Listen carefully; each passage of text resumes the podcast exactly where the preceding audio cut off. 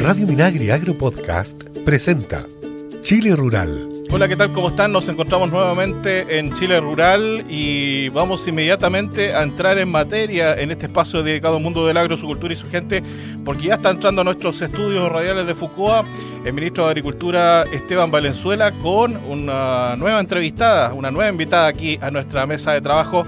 Así que yo los dejo inmediatamente con ellos en una nueva entrevista de este, ciclo que tenemos con la Autoridad del Agro acá en Chile Rural. Junto a Christian Blauer en la edición de sonido que les habla Luis Órdenes, les damos la bienvenida. Noticias, cultura, entrevistas. Seguimos con Chile Rural.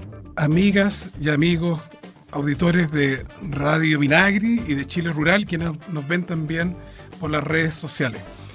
Les habla Esteban Valenzuela, ministro de Agricultura, y seguimos en este ciclo de entrevistar a ministras y ministros de ministerios que son muy relevantes para la agricultura y el desarrollo rural. Y qué mejor invitada que Jessica López, la flamante ministra de Obras Públicas del presidente Gabriel Boric, y a quien además queremos mucho porque ella, antes de ser ministra de Obras Públicas, fue la presidenta del Banco Estado, logramos el crédito Siembra por Chile, más de 100 mil millones de pesos para pequeños, medianos y grandes agricultores y además en los incendios, Jessica, como sufrimos allí y usted hizo cumplir de manera récord este compromiso del presidente Boric de que la reconstrucción de estos pueblos afectados por el incendio fuera mejor y a 12 municipios llegó con banco.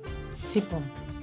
Ya no estoy en el banco, pero espero que estén ya iniciando los procesos para inaugurar esas sucursales. Sí. Usted contaba que los bancos Estado en las comunas eran ayudaban a activar la economía porque la gente tenía donde ahorrar también, ¿no?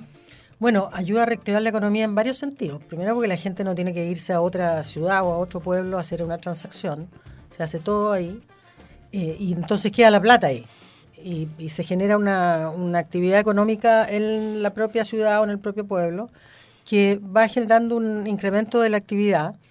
Y lo que le contaba yo es que una cosa que no sabíamos y que descubrimos, eh, que no teníamos considerado más bien, es que la gente, eh, los saldos de ahorro del banco suben mucho y eso tiene que ver con que la gente eh, empieza a sacar sus platitas de dentro del tarrito, bajo el colchón, supongo yo, y los lleva al banco. Y al Banco Estado, que es un banco del Estado, eh, y eh, en el que confían completamente. Así que eso es una situación adicional a lo, a, lo, a lo que esperábamos. Cuéntenos, ministra, ¿cuáles son los grandes lineamientos del Ministerio de Obras Públicas en, el tema infraestructura rural? Y después vamos a hablar de riego, que es un tema que tanto preocupa a los agricultores y agricultoras. Mira, hay un... en el Ministerio hemos organizado nuestra actividad en cuatro líneas de trabajo. Una que tiene que ver con todas aquellas obras públicas, obras de infraestructura que favorecen la integración, la conectividad, eh, la incorporación de nuevos territorios a, la, actividad. Eso a través de los caminos, ¿ah? de cualquier tipo de camino. Y en, eh, y en Chile, quiero decirle, ministro, que hay una cifra que a mí me ha impresionado mucho y es que más del 50% de los caminos son de ripio. Eh, y entonces a mí me parece que esa es una situación muy compleja que dificulta mucho el desarrollo eh, de las actividades comerciales y también la vida de las personas, porque cuando el camino es de ripio, la micro no entra, todo eh, el polvo está ahí en, en, el aire, entonces hay que caminar, en fin, es una situación poco digna, creo yo. Así que el tema de eh, incorporar asfalto, pavimento en los caminos eh, ripiados es, un, es una cosa que cambia la vida de las personas y nosotros estamos poniendo mucho foco en eso. Usted decía que será uno de los, de los lineamientos, porque también eh, surgió en el, por parte de varios senadores también de que hay zonas, yo conozco particularmente un caso, ¿no? que, además muchas veces hay unos tacos monumentales ahí entre San Fernando y Rengo, la zona de Pelequén, y por el interior no están conectados los caminos rurales. Entonces la agricultura campesina lo pide. ¿Hay algún plan para zonas de cuellos de botella, eh, de poder mejorar la, interconexión, además por la promesa que hubo en las concesiones, ¿no? De que si hay un área concesionada, tiene que haber un camino eh, alternativo. Bueno, sí, yo creo que las concesiones que a todo esto cumplen 30 años este año de, de, de, de, esa herramienta que encontró el Estado para complementar su acción de inversión, eh, ha sido un gran aporte. Hoy día tenemos una ruta 5 desde Caldera a eh, Puerto Montt, eh, con dobles pistas, con estándares súper super altos para la circulación, bastante seguro. Hay harto accidente, pero yo creo que tiene más que ver con la conducción que, con otras cosas. Y claro, en muchos lugares se nos producen atochamientos porque la, carretera o los caminos van generando mayor demanda también de caminos. ¿ah? Entonces se produce como un, circuito ahí. Eh, y eh, hay muchos, si uno recorre hoy día lo que es la Ruta 5, hay muchos bypass que llamamos. ¿ah? El bypass en Rancagua, que significa eh, cómo sacar todo el tráfico de la, de la ruta principal, sobre todo la gente que no va a entrar a Rancagua, sino que va a ir. Y así eh, hay mu mucho bypass. Por ejemplo, ahora estamos viendo cómo resolver el tema en Talca, que también es una situación complicada. Si hacemos el bypass en Talca y, así a lo largo de toda la Ruta 5 eh, siempre se están haciendo mejoramientos de seguridad, de ampliación, cuando es posible ampliación, o si no bypass, o estos tréboles, en fin, lo que facilite eh, la fluidez de la ruta. La dirección, bueno, el Ministerio de las Públicas es fundamental para la, la, agricultura en general, pero particularmente que no nos escuchan eh, pequeños agricultores, la agricultura familiar campesina. La DOH, la Dirección de Obra Hidráulica, y la DGA, la Dirección General de Agua, eh, se logró postergar por, por, por, algunos meses el que ellos inicien la regularización de derechos de agua. Pero parte de ellos dicen falta agilidad a veces de, de las instituciones para poder avanzar en esos, en esos trámites. Usted como nueva ministra, ¿qué ha visto con, con el tema Dirección General de Agua y un actor tan importante como los pequeños agricultores? Bueno, lo primero es decir que tenemos un nuevo código de aguas y que tenemos que y estamos en proceso de, de implementar. Tiene eh, hartos cambios bien significativos. Probablemente lo más importante es decir que el Código de Agua establece eh, la prioridad para el consumo humano. Por lo tanto, toda la gestión de las aguas en todas las cuencas de, eh, de Chile va a tener que incorporar eso. ¿eh? Cómo damos prioridad al consumo humano, eh, también a, a, la, a, las aguas destinadas a, a, la mantención de los, ecosistemas, eh, a la agricultura familiar campesina, en fin, eh, todos los usos, pero eh, lo que no estaba antes y que hoy día está como primera prioridad es el, consumo humano. Eh, también, bueno, hay eh, una necesidad bien importante de que podamos tener un buen registro de los derechos de agua otorgados y sus propietarios. Y las comunidades de acuíferos también, ¿no? Bueno, también las los acuíferos, las comunidades subterráneas, eh, hay, hay, harto trabajo por desarrollar en, en, en, la línea, yo creo, de algo bien importante. Necesitamos saber con mucha mayor certeza cuál es el agua del, de la que disponemos. Para eso hay bastantes inversiones por parte de la Dirección General de Agua en instrumentos de medición, desde los glaciares hasta los, eh, los ríos, en fin, un conjunto grande de, de, inversiones que se están haciendo para poder eh, tener información más cierta eh, de las fuentes de agua, de, la, de, con cuánta agua disponemos en cada cuenca. Y por otro lado, el uso.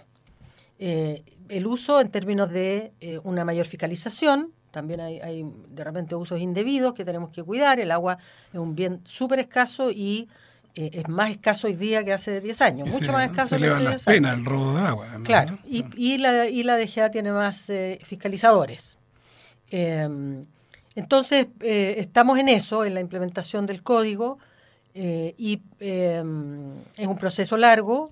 Establece también el código la obligatoriedad de que cada cuenca, y en Chile tenemos más de 100, eh, exista un plan estratégico de recursos hídricos. Vale decir, podamos... Eh, para eso la idea de los consejos de cuenca, ¿no? Que todos los claro, actores colaboren en eso. Para eso la idea de los consejos de cuenca, que son eh, el, la mesa en la cual, liderada por los gobernadores, en la cual todos los usuarios eh, tienen que estar presentes, no solo los tenedores de derechos, ¿sí? sino que todos los usuarios, para poder hacer un, un uso más eh, apropiado, para poder hacer respetar este derecho humano al agua, eh, para distribuir las aguas cuando hay escasez y para resolver o recomendar sobre las inversiones que hay que hacer en cada cuenca para asegurar el agua, el tema de la seguridad hídrica es lo más importante, eh, en el largo plazo. ¿no? Ministra Jessica López. El ministro Valenzuela le pregunta, porque me, me han, me han escrito telemáticamente, telepáticamente, muchas y muchos Ya. quienes nos están escuchando y son algunos de ellos dirigentes de APR o servicios sanitarios rurales. Eh, la- el acompañamiento, porque depende del Ministerio de Obras Públicas, la asistencia técnica a, dichos actores. Está claro que aquí no se puede esperar todo de, un mi- ministerio, tiene que haber corresponsabilidad y, y ha habido plazo y hay que, hay que cumplir. ¿ah? Hay que cumplir con, con también modernizarse y mejorar la transparencia y la gestión. Pero, ¿cómo ve esto el ministerio? Porque ha habido ciertos, ciertas demandas de mayor apoyo a los servicios sanitarios rurales. Mira, dos cosas respecto de eso, ministro. Lo primero, eh, que tiene que ver con lo que estaba hablando antes, es que está en el Congreso tramitándose la postergación o la prórroga del plazo para la inscripción de derechos. Eh, y eso eh, es bien importante. Vamos a hacer campañas. Estaba pensando a través de esta misma radio también, o del periódico aquí, eh, de manera de poder orientar en el plazo que, resta, si se aprueba esto, van a ser en definitiva tres años en total, para que los tenedores de derechos de agua inscriban su derecho de agua. Es muy importante que nosotros sepamos eh, cuántos derechos hay otorgados y quiénes son sus poseedores. ¿ah? Eh, y, y lo otro que me menciona tiene que ver además con otra nueva ley que eh, ha sido un poquito más compleja y que es la ley de servicios sanitarios rurales. Es una ley que se aprobó hace ya sus buenos años, eh, que hay un reglamento, pero que sin embargo estamos a petición de organizaciones eh, comunitarias eh, instalando unas mesas de conversación, porque todavía la ley tiene temas que los APR, voy a decir, los dirigentes de los APR to- todavía no les acomoda. Y, creo que tenemos que escuchar eso. Sin perjuicio de eso, la ley establece un conjunto de cosas bien importantes. Primero, eh, sanciona, digamos, el rol de los servicios sanitarios rurales para asumir esta responsabilidad tan importante que es la provisión del agua potable a, sus socios o usuarios. ¿ah? Eh, también, muy importante, es que se traspasa la, la asesoría técnica que mencionaba eh, al Ministerio de Obras Públicas. Esta asesoría que antes otorgaban las empresas sanitarias, hoy día la toma el Ministerio de Obras Públicas y estamos en proceso de incorporar el personal necesario para asumir eh, esa responsabilidad. Eh, Todo el tema de las muestras de, de contaminación de la agua, minerales, todo, todo, eso, ¿no? todo hay que regularlo porque estamos hablando de la provisión de un elemento tan vital como hacer llegar agua potable a las casas y para eso tiene que haber lo que dicen las 3C, continuidad, calidad eh, y cantidad. Eh, que en muchos lugares hoy día no se cumple. Eh, entonces, y, y el otro tema del que no hemos hablado mucho, pero, pero que es probablemente uno de los desafíos más grandes, es el tema del saneamiento. Hoy día hay una tasa súper baja de saneamiento de las aguas servidas. eh, y En de- la ruralidad. En la ruralidad, sí. Y yo creo que ahí tenemos un, un desafío gigante. Sí.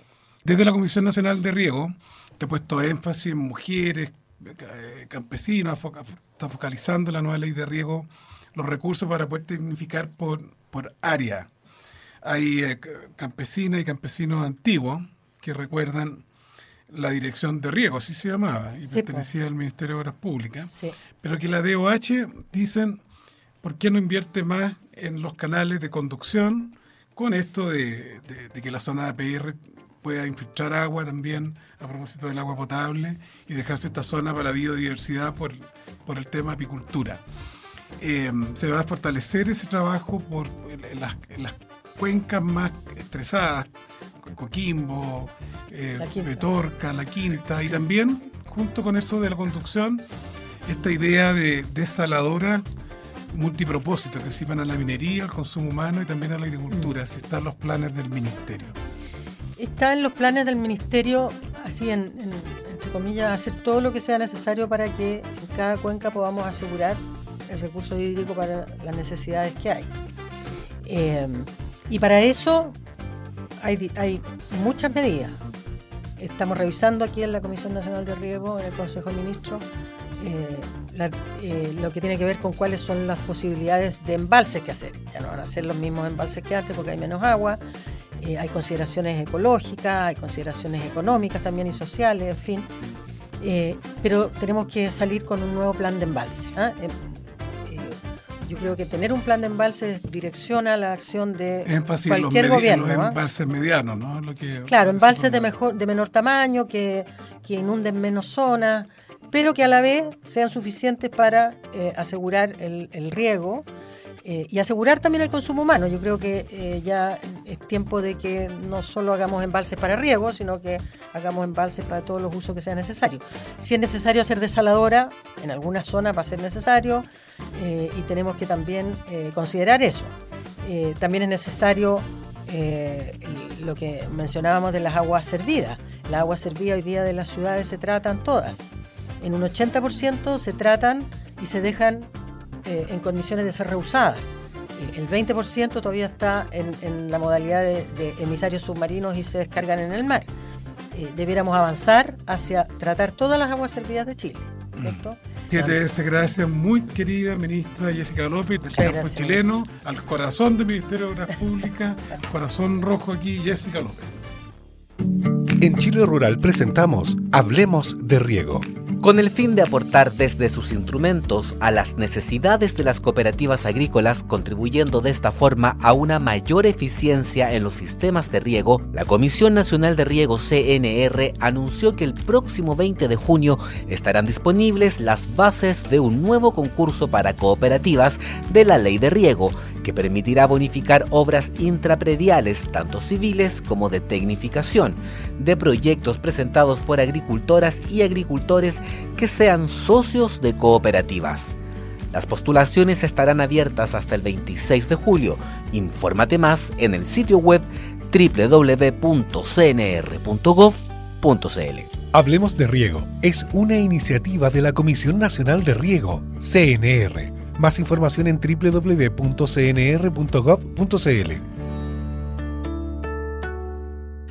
Cultura, información, actualidad. Estás en Chile Rural. Seguimos en Chile Rural y ya está con nosotros en esta mesa de trabajo otro de nuestros invitados en esta edición. Se trata de Diego Varela, es el secretario ejecutivo de la Agencia Chilena para la Inocuidad y Calidad Alimentaria, Achipia. ¿Cómo estás, Diego? Bien, muchas gracias, feliz de estar acá. Primera vez que te tenemos acá en esta mesa de trabajo, tengo que reconocer, es responsabilidad nuestra porque es un tema que en general no creo que no hemos tocado, por lo menos en, de- desde el año pasado este año, eh, del año pasado en adelante, y que es muy importante porque acá en general, y tanto el Ministerio por supuesto y nosotros, eh, constantemente hemos estado relevando el tema de la seguridad alimentaria, por, ej- por ejemplo, pero la verdad que no hay seguridad alimentaria sin inocuidad, que es, un, es una consigna que ustedes por supuesto que, que no solo comparten, sino que está dentro de su, de su eje ejes clave, ejes básicos, ¿no? Preguntarte en ese sentido primero, ¿qué es Achipia? Para que nos introduzca este tema el concepto de la inocuidad y la calidad alimentaria. Ya, eh, Achipia es una comisión asesora del presidente de la República que tiene como mandato lograr la coordinación entre todas las instituciones que en Chile ven temas de inocuidad alimentaria, que son varias y principalmente eh, las que hacen gestión de riesgo, regulación, fiscalización, inspección, son SAC, MinSal y Pesca. Aparte de esa, también hay otras que trabajan en distintas áreas de, de la inocuidad alimentaria. Entonces, como son distintos ministerios, con distintos enfoques, se dio la necesidad de que, chuta, ojalá trabajen coordinadamente para evitar duplicaciones, para evitar malos entendidos y para, sobre todo, crear sinergia. O sea, que todo lo que hagamos esté bien coordinado para que sea lo mejor posible. ¿Y sobre qué es inocuidad? Es un alimento inocuo es aquel que tú comes y no te vas a enfermar por una enfermedad aguda, una diarrea, un vómito, por una enfermedad crónica, eh, acumulación de toxinas que te pueden eventualmente llevar a cáncer o que incluso te pueden causar la muerte. Y generalmente no pensamos en eso porque cuando estamos pensando en alimentos, no estamos pensando en que nos vamos a enfermar, damos por sentado que eh, es básico que estén libres de patógenos, de bacterias, que estén limpios, Claro, claro, de plaguicidas, y, y confiamos, y confiamos en general que los alimentos nos están nutriendo y no enfermando. Mm. Hay una cadena de confianza en torno a este tema, pero es un tema que todas y todos tenemos que hacernos responsables, por supuesto, y tenerlo presente. Bueno, y justamente en el contexto de tenerlo presente, este concepto que comentas, Diego, es tan importante que incluso, de hecho, hay un Día Mundial de la Inocuidad que todos los años se celebra y justamente lo celebramos esta semana. Cuéntanos en ese sentido cómo, cómo lo celebraron desde, desde Achipia este día tan importante en el contexto que nosotros nos manejamos en el agro, ¿no? Así es. El año 2018, en la Asamblea de Naciones Unidas, se aprobó el Día Mundial de la Inocuidad Alimentaria para que se celebre en todo el planeta el 7 de junio de todos los años.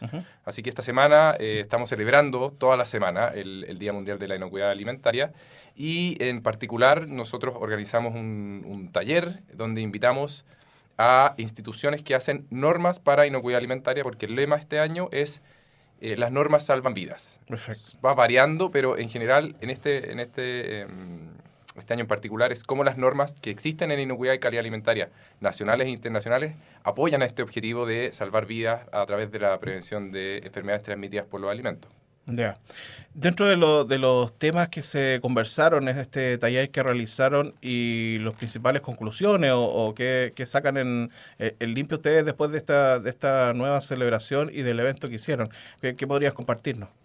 Mira, fue bien interesante. Quiero destacar la, la, participación de la subsecretaria de Agricultura, que habló al inicio de una encuesta que hicimos nosotros en Achipia, porque queríamos saber qué es lo que pensaba la población en relación a la inocuidad alimentaria. Y algo que salió y que yo creo que habla muy bien de, de, cómo lo está haciendo Chile, es que la gente en general en Chile confía en la institucionalidad que resguarda la seguridad de los alimentos. Confía en el SAC, en MinSal y en Pesca en su rol fiscalizador, en su mm. rol regulador, mm. em, en que eh, están trabajando y son efectivos en, asegurar que los alimentos sean inocuos. Así que eh, eso como, eh, como primer punto. Y tú tocaste algo también interesante, que todo esto se basa en la confianza. Mm. los sistemas alimentarios se basan en la confianza, en la confianza en, en actores. Siempre se habla del Día de la Inocuidad relevando la cantidad de gente que enferma pero la verdad es que la mayoría de las veces, afortunadamente, la comida no nos enferma. Y eso es gracias justamente al trabajo que hacen todos quienes producen alimentos. Desde eh, los productores de, eh, primarios, la agricultura familiar campesina, la acuicultura a pequeña escala, hasta la gran industria. Todo es un, sistema, una cadena donde las personas que están manipulando y produciendo alimentos son agentes de salud pública y están contribuyendo a, a, prevenir enfermedades y salvar vidas. Así que destacamos esta semana em, su, su, rol, su actividad, su, su, contribución. Y en este tema de la, de la inocuidad alimentaria, contarle a la gente, que, que, es gente en general del mundo rural que nos está escuchando, y especialmente a los agricultores y agricultoras, ¿cuál es su rol también en este tema de, la cadena en torno a la inocuidad y calidad alimentaria? Ah, y déjame destacar otro punto que vimos En, esta, en esta encuesta de, percepción. Ah, ya. Preguntamos sobre quién era de los actores de la cadena alimentaria en quien más se confía. Y las, la respuesta fue que los productores más confiados son los campesinos, la, gente en el campo.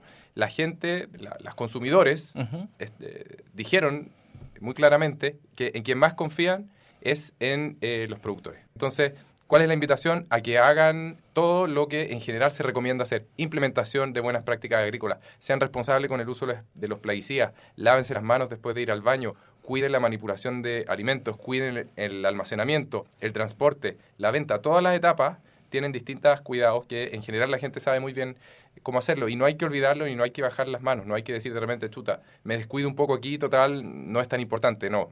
si nunca pasa nada, como Si nunca pasa nada. Mm. Lo que pasa cuando no seguimos ciertas recomendaciones, ciertas eh, prácticas básicas de higiene, es que la gente efectivamente se muere o se enferma. Mm. Entonces, eh, hay una gran responsabilidad y una confianza también que está depositada en ello. Hay que cuidar esa confianza. Para quienes nos estén escuchando, eh, Diego, y que digan, hoy es un tema que tengo presente, pero necesito más información, necesito estar actualizado, esto, esto, va, avanzando. Sabemos que por producto del cambio climático y un montón de factores más, eh, el tema de las enfermedades y, los cuidados que hay que hacer se han ido eh, incrementando, algunas enfermedades han, ido haciéndose más resistentes, por, por ahí hablamos con el SAC en algún momento del tema de los antimicrobianos, un montón de, temas que, que confluyen en esto. Y quieran tener más información, quieren eh, eh, informarse de las actividades que ustedes están desarrollando en regiones, quieran aprovechar algunos de sus talleres y actividades que realizan también en distintos puntos del país, ¿dónde tienen que concurrir? ¿Dónde informarse? A nuestra página web, eh, www.achipia.gov con B alta.cl o simplemente achipia en, en, Google y van a encontrar nuestra página web donde tenemos un banner con noticias de lo que estamos haciendo regularmente, pero también vayan a la sección donde dice publicaciones. Ahí tenemos un montón de publicaciones bien interesantes para cómo eh, llevar a la práctica ciertas conductas, ciertas eh, herramientas que permitan producir alimentos de manera segura. Y ahí tenemos un montón de cosas, por ejemplo, para pymes que están haciendo alimentos procesados, tenemos cómo hacer la eh, implementación de HACCP o de buenas prácticas de sanitización o de buenas prácticas estandarizadas. Tenemos un manual para salas comunitarias. Tenemos, ah, tenemos, tenemos toda una sección dedicada a que si tú partes desde cero y necesitas entender todo el reglamento sanitario de los alimentos, necesitas obtener tus eh, autorizaciones sanitarias y necesitas incluso inscribir tu marca y empezar a, trabajar con el Servicio Impuesto Interno, tenemos una guía paso a paso donde te dice cómo hacer todo este proceso desde cero. Diego, para terminar, ¿nos puedes adelantar de algo que se venga para el año desde Achipia? Estamos trabajando en tener la política nacional de inocuidad y calidad de los alimentos. Eh, nos encantaría el próximo año, a esta altura ya, tenerla, tenerla aprobada y también tener algún avance en la institucionalización de Chipia. Ya llevamos, mm. tú dijiste, somos relativamente jóvenes, llevamos 18 años mm. de vida, pero esos 18 años han sido como, como comisión asesora presidencial claro. temporal. Estamos buscando institucionalizarnos para realmente ser un, un aporte mucho más concreto a, a la gestión de riesgos alimentarios en Chile. ¿Por qué, es tan importante tener una política? Obviamente que es importante institucionalizarse, en eso estamos, estamos creo que de acuerdo eh, todos, pero para que para, para comprender o para, ahondar más en el tema, ¿por qué es importante contar que Chile cuenta con una política como la que comentas? Bueno, esa política, como todo en, Chile, va a, a, a ser revisada a través de un proceso de consulta pública, como todas las mm. políticas. Entonces, estamos primero trabajando como gobierno, poniéndonos de acuerdo, acuérdate que son distintos ministerios, tenemos que ponernos de acuerdo en nuestras miradas, tenemos que trabajar con la industria, tenemos que trabajar con la academia y después, a través de la consulta pública, con los consumidores. Entonces, finalmente, esta política va a ser un relato de cómo entendemos todos en Chile que, que tiene que ser abordado el tema de la inocuidad y calidad alimentaria. Perfecto. Cóbrame la palabra, Diego, para que volvamos a encontrarnos acá en Chile Rural para seguir conversando por cómo va la política y otros temas que, que importan, obviamente, por supuesto, en el tema de inocuidad y calidad alimentaria, porque las normas alimentarias salvan vidas, que es el lema de este año, ¿no? y, y, a Chip y a SAC y un montón de instituciones también salvan vidas a través de su trabajo. Diego Varela, secretario ejecutivo de Achipia, muchas gracias por estos minutos con Chile Rural. Gracias, gracias por invitarme. Bueno, amigas y amigos, ponemos punto final a esta edición de Chile Rural con este mensaje sobre el Día de la Inocuidad, eh, el Día Internacional de la Inocuidad, ¿no? Muy importante este tema, pero yo como siempre los quiero dejar con importantes consejos. Participa en el concurso Historias de nuestra Tierra 2023 que releva mitos, leyendas y relatos del mundo rural de Chile. Pueden participar niños, niñas, jóvenes y adultos de todo el país a través de cuentos, poemas y dibujos. Podrás ganar hasta medio millón de pesos y tu obra seleccionada será incluida en el libro Antología. Este año también premiaremos a los profesores y profesoras que más participen. Infórmate más y envía tu obra en historiasdenuestratierra.cl. Este invierno cuidémonos de las enfermedades respiratorias y sigue estas medidas de autocuidado. Usa mascarilla ante síntomas respiratorios. Vacúnate contra la influenza y el COVID-19. Lava tus manos frecuentemente. Ventila espacios cerrados. Cúbrete con el antebrazo al toser o estornudar y limpia y desinfecta superficies. Conoce todas las medidas de autocuidado en www.minsal.cl. Y la influenza aviar es un virus muy contagioso, recordemos que afecta a las aves sin posibilidad de cura. Si encuentras aves enfermas o muertas, no las toques ni las manipules y avisa al Servicio Agrícola y Ganadero SAC de tu región. Infórmate en el sitio web www.sac.cl. Juntos combatimos la influenza aviar. Amigas y amigos, ponemos punto final entonces a esta edición de Chile Rural. Nos encontramos la próxima semana en este mismo horario por esta misma radioemisora. Son 70 radioemisoras que transmiten Chile Rural a lo largo de nuestro país y ustedes saben, también nos encuentran en radiominagri.cl y en nuestros perfiles de Radio Minagri en Spotify y Apple Podcast. Que estén bien, cuídense, un abrazo. Chao, chao. Chile Rural es una iniciativa de FOCOA, del Ministerio de Agricultura. Escucha este y otros programas de Radio Minagri Agro Podcast en el sitio web www.radiominagri.cl y síguenos también en Spotify y Apple Podcast.